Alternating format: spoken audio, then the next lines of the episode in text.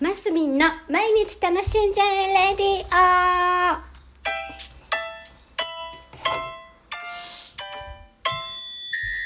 おはようございます。2022年5月13日金曜日、マスミンです。もうなんと今日忘れてました。今、ふっと、ふっと思い出して慌ててポチッとしたところでございます。すいません。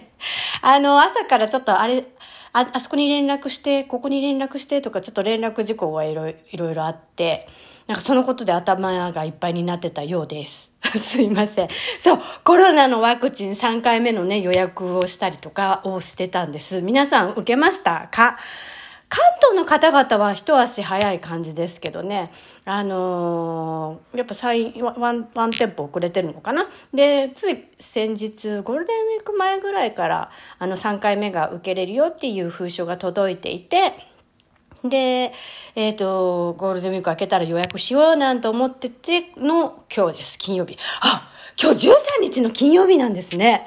なんか昔13日の金曜日っていう映画があって、あのー子供の時はその13日の金曜日になると、ああ、不吉みたいな感じだったんですけど、この頃は特にないですよね、そういうの。なんかあれって言い伝えとかあったのかな？なんか、よくわかんないですけど、はい、っていうところでございます。で、そう、すっかり忘れていて、今の時間になったというところです。なので今実はね、何も考えてなくて急に話し始めたんですね。さあ、何を話そうか。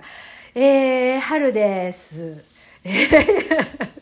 あ、そうバラがね、もういよいよ咲きそうでございます。2、3日前に、つぼみがぷっくりしてるっていうところで、まだ、まだかまだかと毎日にらめっこしておりますが、本当にね、ちょっとね、ちょっと開きモードになったんですよ。だから、今日咲くんじゃないかななんて思ってみたり、見なかったり、まあ、やっぱ咲いたよっていうところをね、お伝え、あ、やっぱりちょっとなんかね、今、見ましたよ。なんか、桜で言う、二分咲きぐらいな。三分咲き。なんかね、一つだけ、一つの花だけが、なんかちょっともうね、咲きかけてるんです。あの、咲いたっていうのは、どの段階ですかね。もっとふわーって開いたら咲いたなんですよね。だから、でもね、この感じ見てると、明日は咲きますよ。明日土曜日、放送します。バラが咲いたら。咲きます、これは多分。で、そうさ、さっきの話戻ると、ワクチン接種の予約、病院の方にしたんですね。そしたら、明日取れたんです。今日予約して。今本当にそういう感じでワクチン簡単に取れるんですね。よかったと思って。で、ワクチン接種のね、証明アプリも入れてるので、早くその証明もまた取って、もう3つ持ち歩いたら、海外ももりもり行けるし、楽しみだなというところで、あの、マスクですよ。マスク事情。皆さんどうですか？私はマスクしてますね。まだしてますけど、うーん、外ではしてないです。で、まあ、お友達と家で会う時も全然外してますし、なんでしょうね。まあまあ、なんとなく人が多いところではしてますけど、してない、うん、まあまあ、外していく方向に賛成派ではありますね。あの、まあまあ、たくさん人がいっぱいいるところではね、マスクしといてもいいのかな、なんていうのは思いますけど、まあよく会ってるメンバーとかだったらもう外してってもね、いいのかなってその食事の時もねあれですよ。っていうかもう免疫力っていうかもうねこう何？ワクチン打ってるわけですからそれでまたコロナになっちゃったらもう何？インフルエンザも予防接種してたけどインフルエンザになる時もあればならない時もあるみたいなね。